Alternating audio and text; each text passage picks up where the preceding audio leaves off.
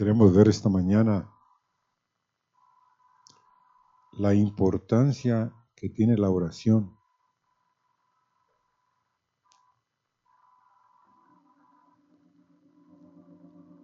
La mayoría de nosotros no nos atrevemos a hacer lo que hizo uno solo de los discípulos.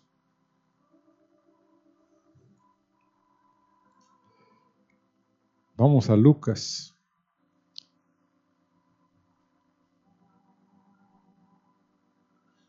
Capítulo 11 y verso 1.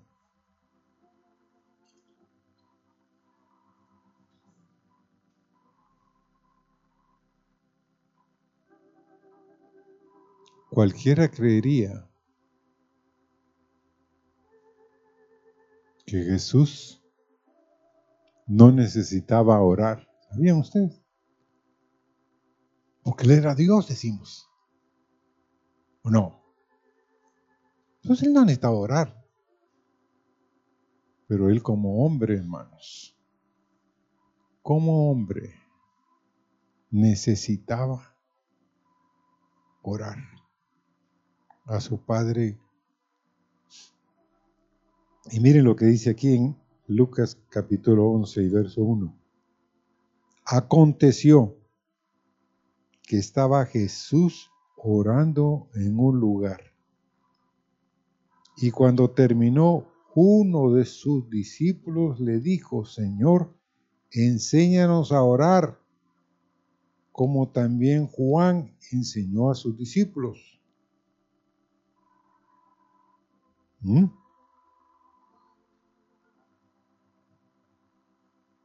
¿Cuántos le dijeron al Señor que les enseñara a orar? Juan. No Juan, sino Juan, uno. Era el único que estaba necesitado. Qué terrible, hermanos, ¿o no? ¿Cuántos sabemos aquí? ¿Cuántos de ustedes se han atrevido a decirle al Señor eso? Enséñame a orar, Señor. Nosotros creemos que no la sabemos. Y quiero contarles, no, no la sabemos. No, no la sabemos. Necesitamos urgentemente que el maestro de maestros nos enseñe a orar. Amén. Y por eso dice, y les dijo, cuando oréis, decid, Padre nuestro que estás en los cielos. Esto fue lo primero que me enseñaron cuando aprendí el catecismo. ¿Se acuerdan ustedes? No. Ya ustedes estaban de noche o de día. Muchos de ustedes no estaban. En la iglesia católica hacían que aprendiéramos el Ave María y el Padre Nuestro, de memoria. Y cuando nos íbamos a confesar, teníamos que decir, Padre nuestro que estás en los cielos, santificado sea tu nombre, venga tu reino, santificado sea tu nombre, venga tu reino, hágase tu voluntad en el, como en el cielo, así también en la tierra, el pan nuestro de cada día, dánoslo hoy y no, dánoslo hoy y perdónanos nuestros pecados porque también nosotros perdonamos a todos los que nos deben y no nos metas en tentación, mas líbranos de todo del mal. Eso lo aprendí. Pero a la fuerza o no. Sí, porque era un requisito en Don Bosco, donde yo estudié, cuando íbamos a confesarnos, que era un viernes cada mes, fíjense hermanos, tenía que pasar todo el colegio, don Bosco, a confesarse, habían como cuatro sacerdotes y teníamos que pasar y contar. Pero primero teníamos que dar, Padre nuestro que estás en los cielos, santificado sea tu nombre Ahora, ¿por qué él quería hablar de esto? Porque hermanos, La oración abre los cielos. ¿Aló? La oración hace que los cielos se muevan. La oración hace lo que nada en la tierra puede hacer.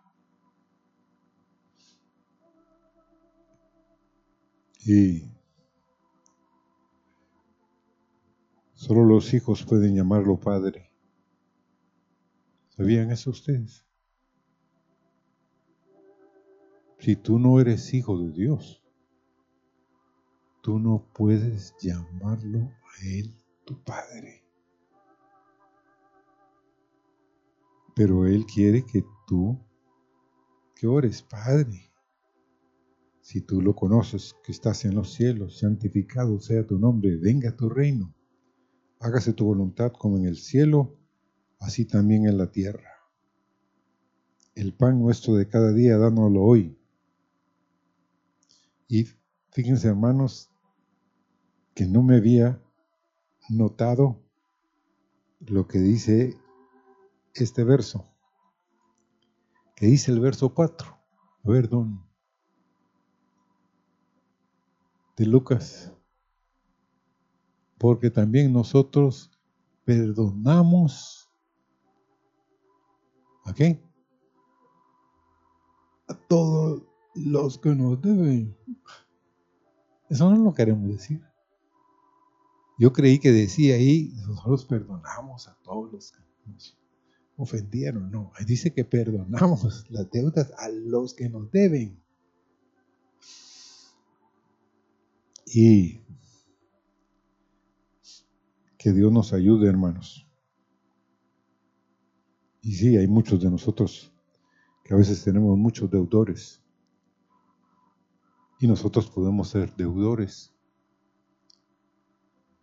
Y necesitamos perdonar a otros y que nos perdonen a nosotros. Ahora, un ejemplo de una vida que tuvo durante 64 años de su vida. Cielos abiertos, ¿quién creen ustedes que fue?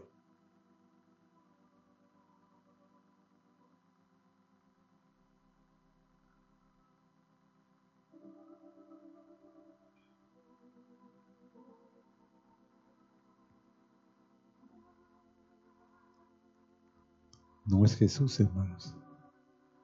Jesús lo vivió 30 años.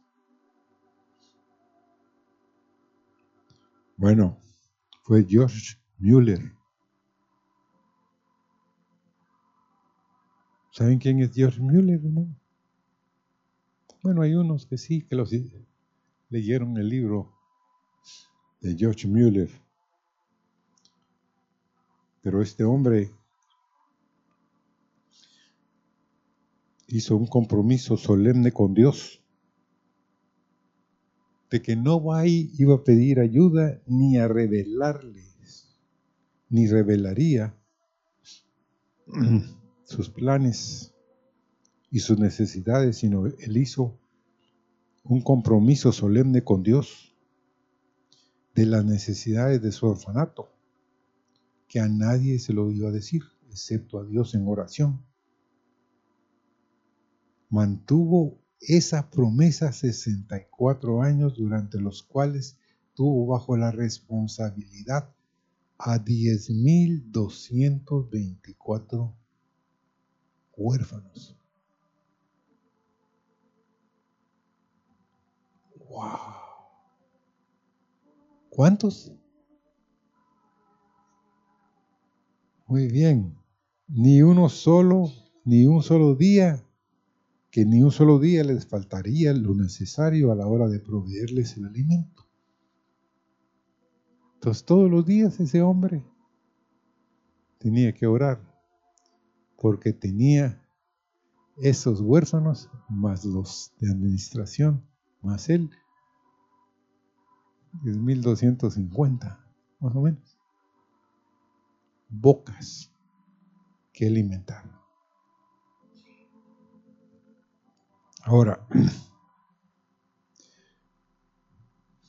este hombre había fundado este orfanato con la promesa hecha a Dios, no tanto con miras filantrópicas en favor de sus huérfanos, como para probarle al mundo cada vez más incrédulo que existe un Dios en los cielos que escucha la oración. ¿Oyeron, hermanos? Para probarle al mundo cada vez más incrédulo que Dios escucha la oración. Y no solo la escucha, sino les voy a poner dos ejemplos, la responde.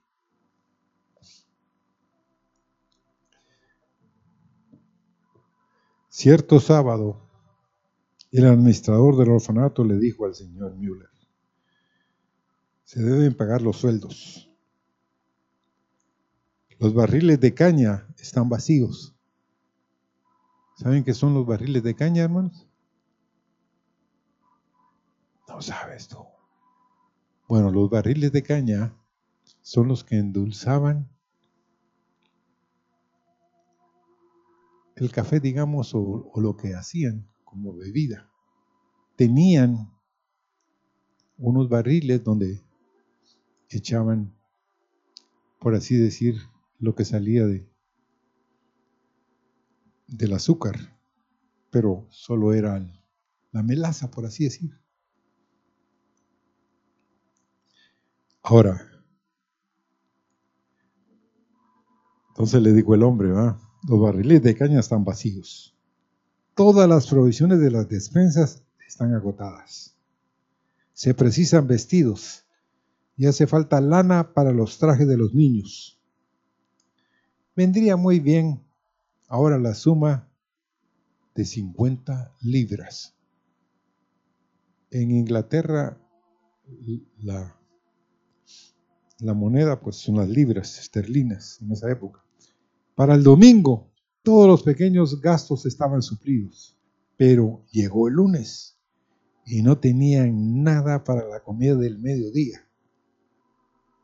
Sin embargo, Müller estaba reposando en la confianza de la fe y escribió, estaba tan seguro de que iba a recibir el dinero necesario como si ya lo tuviera en la mano.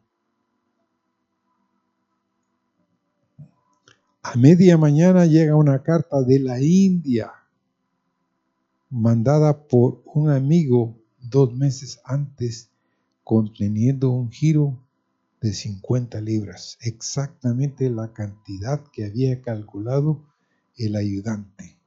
Se llenan los barriles de miel y se compran todos los alimentos. ¿Mm? ¿Qué, ¿Qué, les parecería a ustedes que fundáramos un orfanato así? ¿Ah? Miren hermanos, mi esposa más que yo tiene una carga por los niños del, del bordo. Hay muchos niños ahí, continuamente hambrientos, huérfanos o, del papá, huérfanos de la mamá, o muchos papás se fueron a la caravana y se lo dejaron a los tíos o a los otros. Y los niños viven, no sé si usted se ha dado cuenta, deambulando de aquel punto a aquel otro punto. Entonces oremos. Dios nos puede dar una parte. ¿O no? Otro caso que le pasó a este hombre, George Müller, fue que una mañana el encargado del orfanato le dijo, no hay leche y no hay pan. O sea, y a esta hora de la mañana, que alguien venga y nos despache. es muy difícil. Entonces, Jeremías le dijo, bueno, Dios va a hacer algo, ha estado haciendo algo unos años antes, va a seguir haciéndolo. Y, pero la presión de los niños era fuerte o no. ¿Qué dirían ustedes?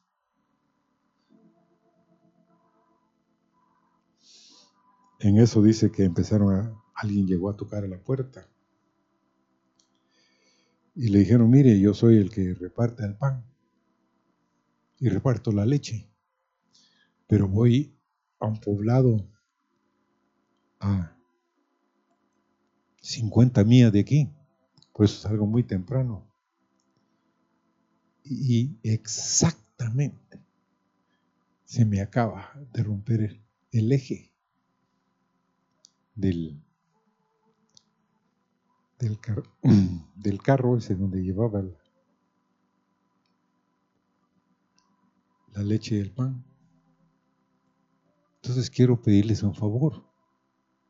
Pueden quedarse con la leche, pueden quedarse con el pan. Yo voy a avisar en la compañía que yo tardaría en componerlo así un día y se va a arruinar la leche sin refrigeración porque no había refrigeradoras portátiles, hermanos. No había pan para conservarlo. Total, es que sí, nosotros le ayudamos a bajarle el pan. Nosotros le ayudamos a bajarle la leche, no se preocupe.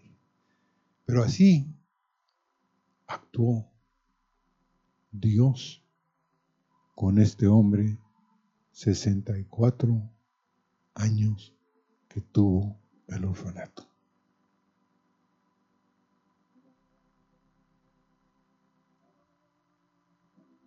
Gloria a Dios, ¿verdad? Ahora,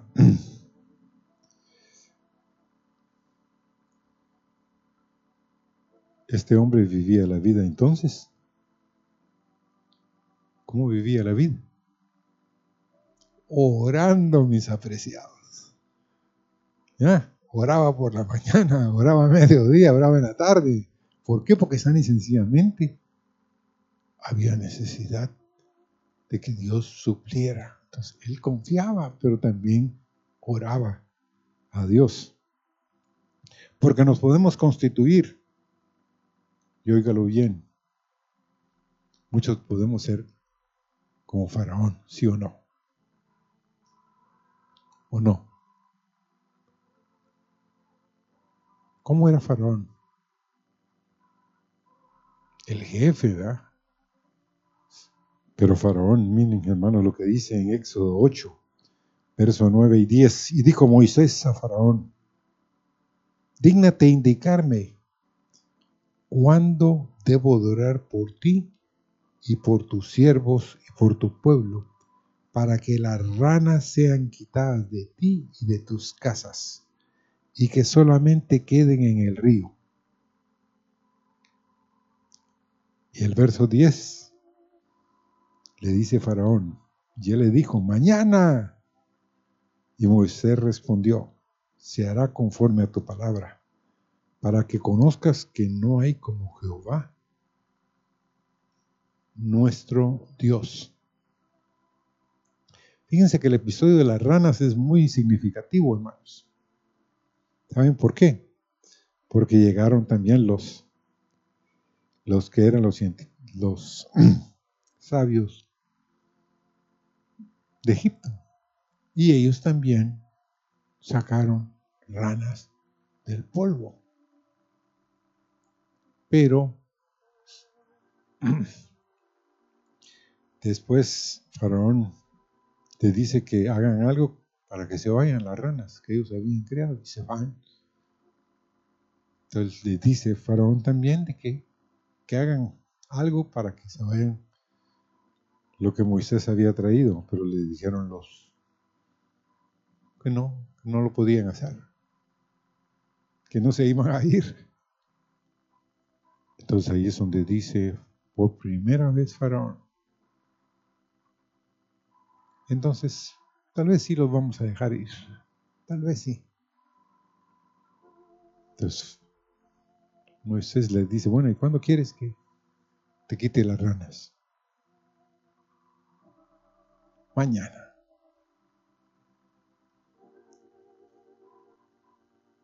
Hermanos, ¿cuántos de nosotros tenemos ranas en la casa? ¿Aló? Están en los cuartos.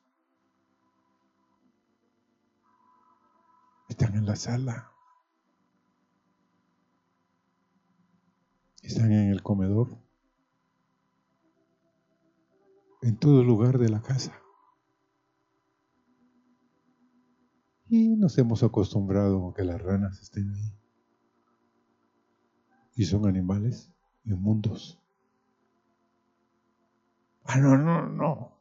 Esos son ranas, digo, un hermano, espirituales. No, hermanos, son influencias, son cosas que nosotros a veces llevamos a nuestros hogares sin sabiduría, sin entendimiento. Ah, es que el niño lo quiere, dijo. Como cuántos de ustedes nos pasaron el caso de, de tres chinitos que le iban a comprar un iPad al niño. Y el muchacho que les vendía el iPad le dijo, ¿para quién es? Para el niño, dijo. No, pero si el niño solo tiene seis años. Sí, pero necesitamos que se distraiga.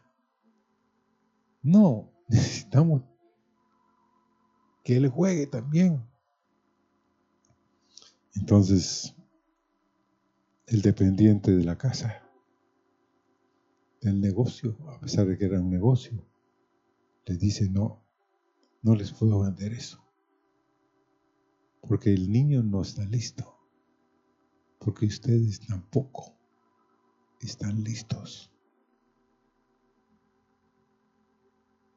El niño se va a contaminar tremendamente con esto.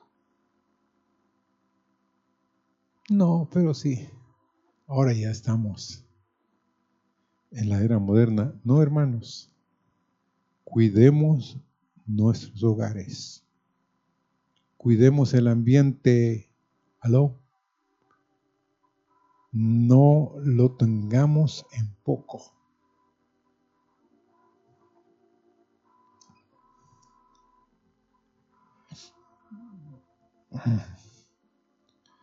Otro caso. Salomón.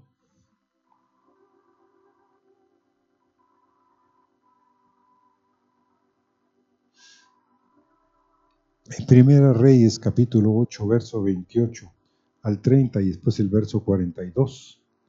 Miren lo que dice del 28 al 30. Con todo tú atenderás a la oración de tu siervo y a, tu y a su plegaria. Oh Jehová, Dios mío, oyendo el clamor y la oración que tu siervo hace hoy delante de ti.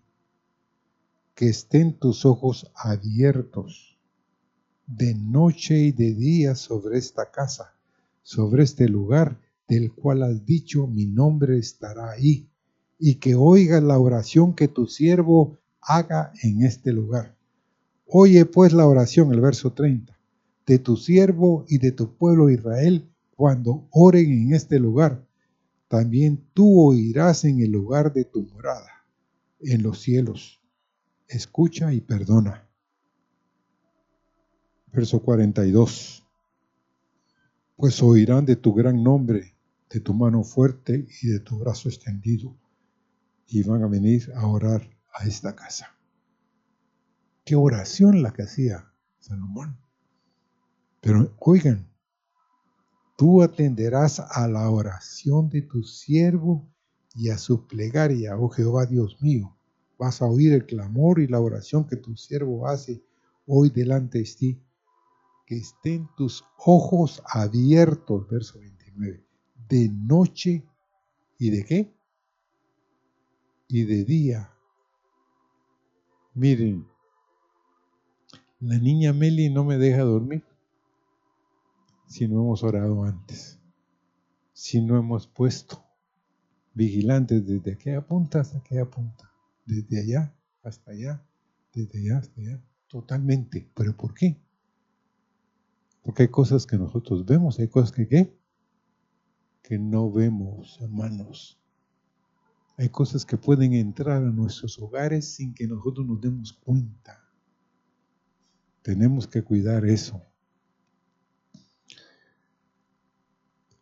Y hoy en la mañana, hermanos, hay una invitación a que tu casa, que tu morada sea una casa de oración, a la cual puedas venir sabiendo que el Señor tiene acá un lugar y en el cual están abiertos los cielos. Abiertos los cielos. Hermanos,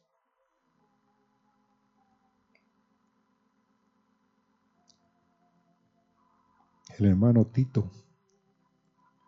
Muy pocos de ustedes, bueno, hay, la mayoría de ustedes conocen a Tito, Tito González. Una de las veces que vino de España acá, me dijo, pastor,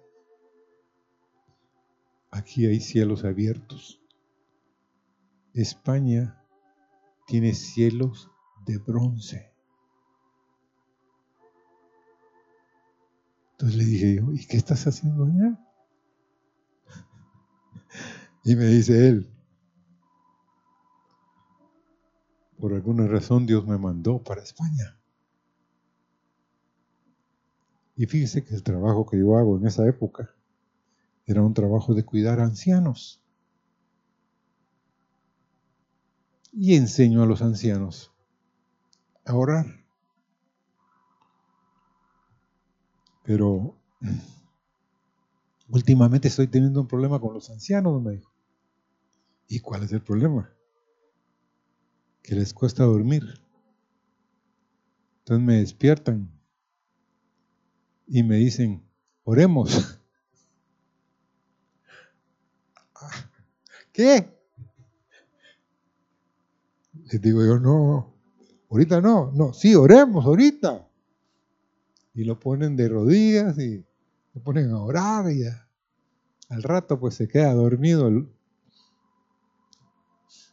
anciano y que él se va a dormir. Como a las dos horas otra vez lo empieza a llamar. Vení, quiero hablar contigo. Pero antes, oremos. Pero ustedes dirán, entonces me dice él, ellos me han hecho que los cielos estén abiertos. A muchos ancianos he llevado y metido al reino de Dios a través de los cantos y la oración. Y a veces los he puesto a oír el mensaje de aquí a las dos de la mañana. No, no, no, no, no, no les hagas eso. No, ellos se despiertan, me dijo. Entonces me dice, mira, pon él. Quiero oír quién va a compartir hoy. Porque las 7 de la noche de aquí son las 2 de la mañana en España. ¿Aló? Y ellos se ponen, se avivaban. Había uno, me dijo, que era un reloj. A las dos menos cuarto me empezaba a llamar a gritos. Ponémelo. Y te sentás aquí, vamos a oír. vamos a oír. Pero hermanos, él decía, qué misericordia la de Dios para con mi vida.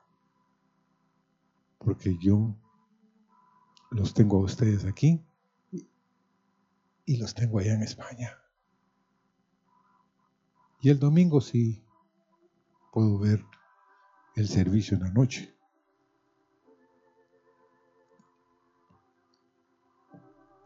Pero hermanos, es una invitación a hacer de nuestra casa una casa de oración con cielos abiertos.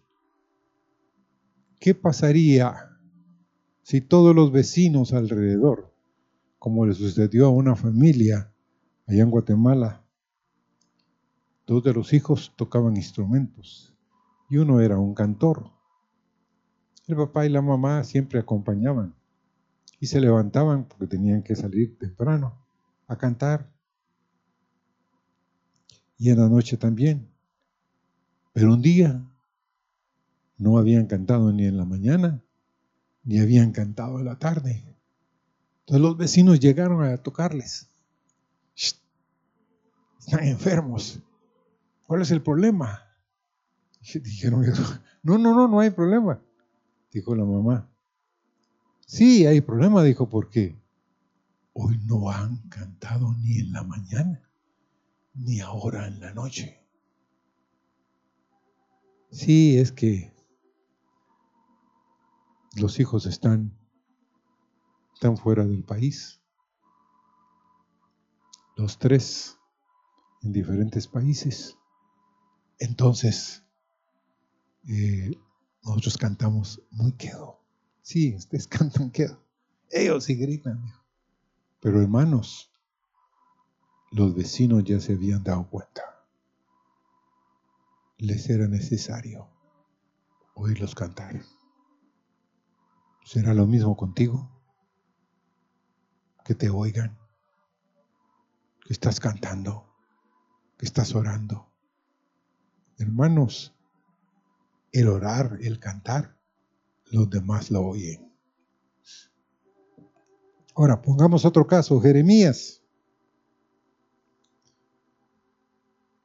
a mí me hace llorar Jeremías. Jeremías es el famoso profeta, pues que llora mucho. Pero vamos a leer en Jeremías 42, versos 3 al 6.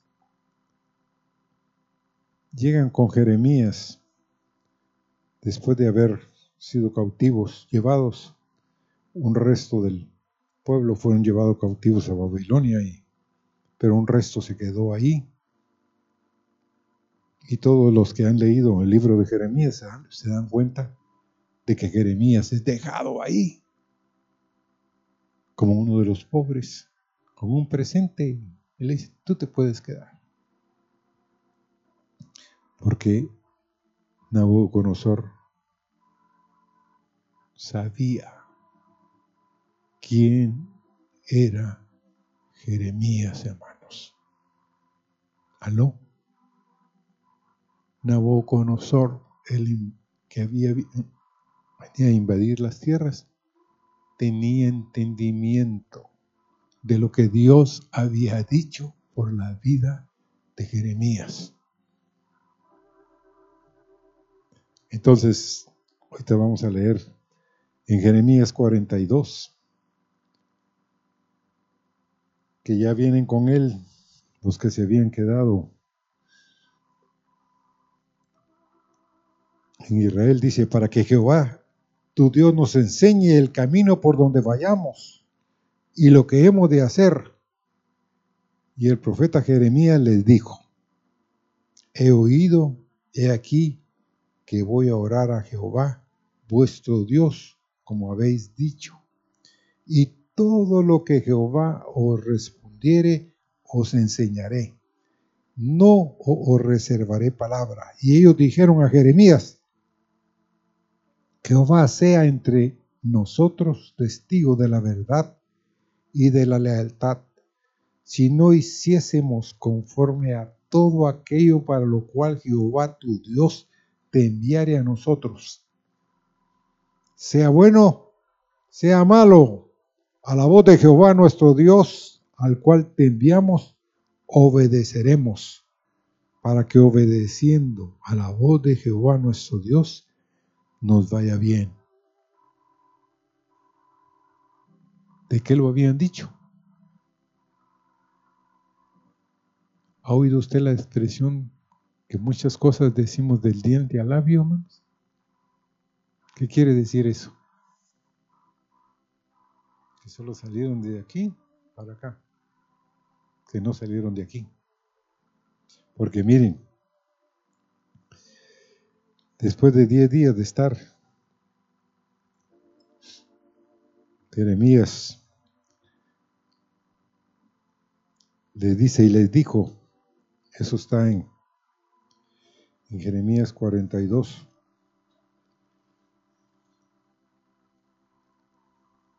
Sí. El verso 9.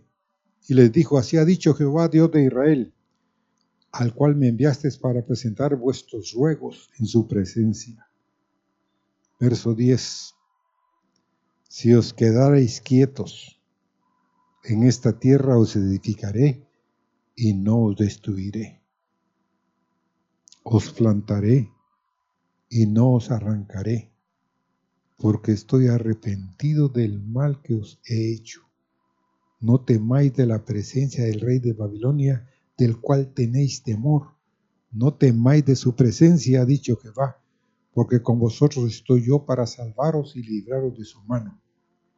El verso 12, y tendré de vosotros misericordia, y él tendrá misericordia de vosotros, y os hará regresar a vuestra tierra.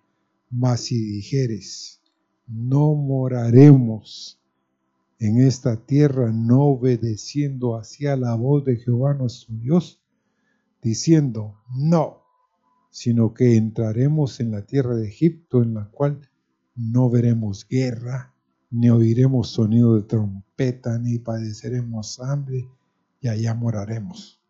Ahora por eso oíd la palabra de Jehová, remanente de Judá. Así ha dicho Jehová de los ejércitos, Dios de Israel. Si vosotros volviereis vuestros rostros para entrar en Egipto, entraréis para morar allá, sucederá que la espada que teméis os alcanzará allí en la tierra de Egipto, y el hambre de que tenéis temor allá en Egipto os perseguirá, os perseguirá y ahí moriréis. Total es que ellos le dicen a Jeremías que Baruch el escribiente de Jeremías los había incitado a ellos para que diera esa palabra. Pero hermanos, si ustedes siguieron la primera parte que leí, ellos le habían dicho a Jeremías que iban ellos a hacer lo que él les dijera y que Dios decía de parte de Jeremías. Pero ¿cuántos de nosotros le podemos decir eso a Dios? Ora por nosotros, pastor o pastora. Haremos todas las cosas que Jehová vuestro Dios dijere y lo haremos. Pero después, cuando la palabra no nos gusta, ¿qué hacemos, hermanos? No, no, no. Está bien, pero no, no, no, no, no, no, no, no tenemos la habilidad para hacerlo. Pero el verso 22, quiero leerlo, de ese capítulo 42. Ahora pues sabed de cierto que a espada, de hambre y de pestilencia moriréis en el lugar donde deseases entrar para morar ahí. Por eso es que lloraba Jeremías, porque ellos no se habían percatado que no era el problema Jeremías, sino el problema con quién? Con Dios.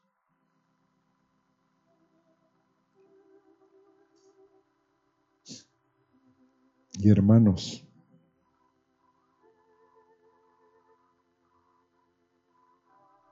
una vez llegó un hombre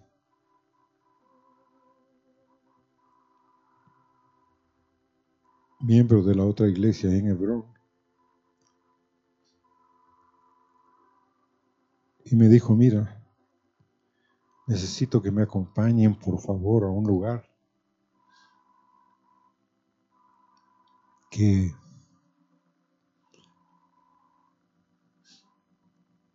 que me van a heredar. Pero hay un pero en la cosa. Necesito llevarlos. Entonces hay cuatro partes en el terreno. Pero mi mamá ha designado una parte para mí. Y por favor, vamos y oremos. Y nos puso a orar. Oramos por uno, oramos por el otro, oramos por el otro y por el otro. Cuando oramos por uno de los lugares, le dijimos, ninguno de los cuatro.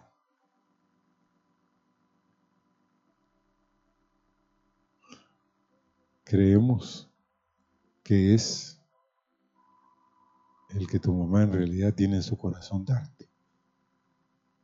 Ah, no. Ustedes hablaron con el hermano fulano, otro de los pastores. No le... Si no hubiéramos venido, no nos hubiéramos dado cuenta que tú ya hablaste con él.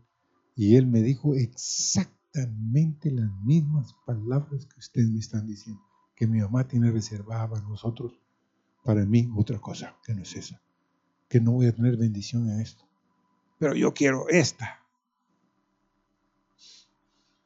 Bueno, perdón hermano, pero ¿por qué se pusieron de acuerdo? Mira, ya te dije que ni siquiera sabíamos que el otro hermano había venido. Pero así somos, ¿sí o no? Cuando queremos hacer nuestra voluntad, esa queremos hacer. Pero que Dios nos dé un corazón, hermanos, para oír lo que Dios quiere decirnos. Amén. Amén, amén. Cuesta, pero es amén. Jesús, otro caso. En Mateo 14, 23. Dice, despedida de la multitud, subió al monte a orar aparte. Y cuando llegó la noche, estaba ahí solo. Hay muchos de ustedes que nadie sabe, pero Dios sí, que se apartan en lo secreto, en un momento del día o de la noche, y oran a Dios, pero están solos.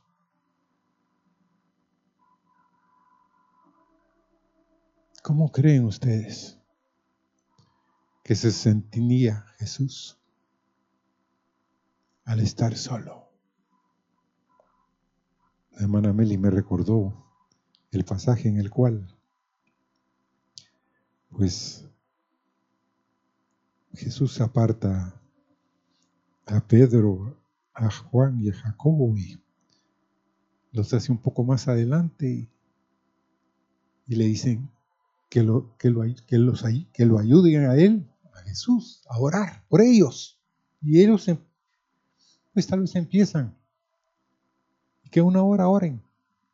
Pero a la hora que regresa el maestro de Galilea, ¿qué estaba pasando? ¿Qué estaba pasando más? Todos estaban dormidos. Y Meli me dijo, pero Pedro tenía bien afilada su espada. Y le estaba quitando después la oreja a Malco. Pero no podía orar por el maestro una hora. Nos cuesta, ¿verdad, hermanos? No es fácil. Yo cuando estaba preparando esto, muchas veces me detuve y le dije al Señor, ¿cuántas veces, Señor, en la noche te he dejado solo? ¿O cuántas veces en la mañana, Señor, me despiertas? Me levanto, tomo agua, me arrodillo y a veces me duermo. Y tú fuiste el que me despertaste. Tenías algo que decirme. Tenías algo que contarme. Algún pasaje de la escritura que tú querías mostrarme. Hermanos, Dios quiere invitarnos siempre y muchas veces tiene que hacer como una noche que oí que habían somatado la puerta muy fuerte y entonces me levanté, fui a ver, prendí las luces, tomé agua, me senté en mi silla favorita y me puse a leer la escritura y leí una hora, pero después me puse a orar, pero a las 20, 25 minutos dije, ya, ya es tarde no, era tempranísimo. Pero me fui a dormir otro rato. Pero lo que voy es esto. Dios siempre nos está invitando. Tu Dios siempre está en vigilia. ¿Aló? Tu Dios no se cansa ni se fatiga con cansancio. Él siempre está esperándote, esperándome.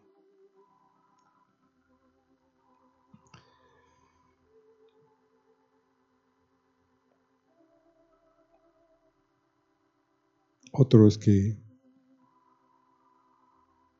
llegará el momento, hermanos, a ustedes y a mí, en el cual Dios nos va a invitar.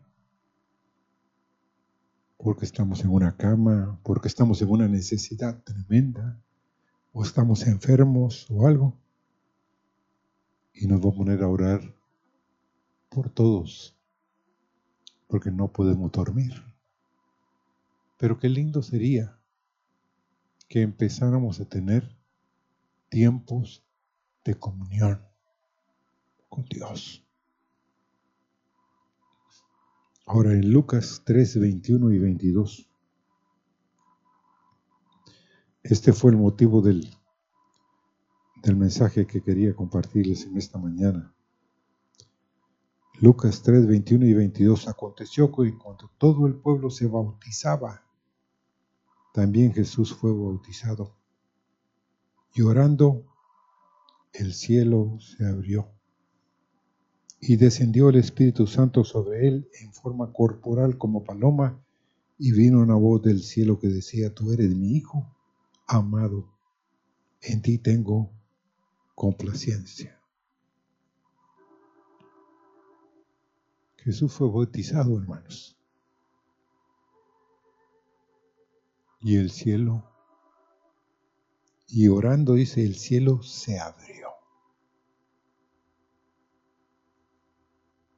¿Cómo?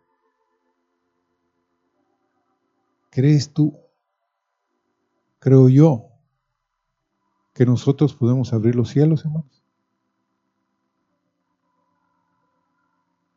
Amén. Empecemos.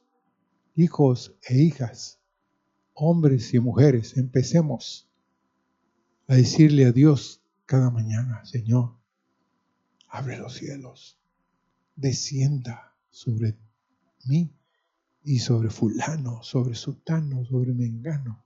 Haz una lista de personas a las cuales tú sabes que están en necesidad. Vas a experimentar tener cielos abiertos. Amén. Vas a oír las cosas que se oyen en los cielos. En los, las cosas que se oyen en los cielos. ¿Por qué? Hermanos, en los cielos hay música, hay voz, hay alabanza a Dios del cielo.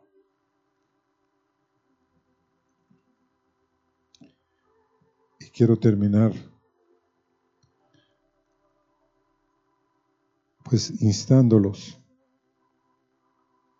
de que Dios siempre nos va a dar la cantidad exacta, lo que necesitamos en el momento necesario. Pero si aprendemos a cederle a Él un buen lugar en nuestras vidas, Dios nos va a enseñar con anticipación las cosas por las cuales posiblemente vamos a estar pasando después. Dios quiere enseñarnos cuál es el camino, hermanos, la senda, amén, por la cual Él transitó y que nosotros vamos a transitar. Amén.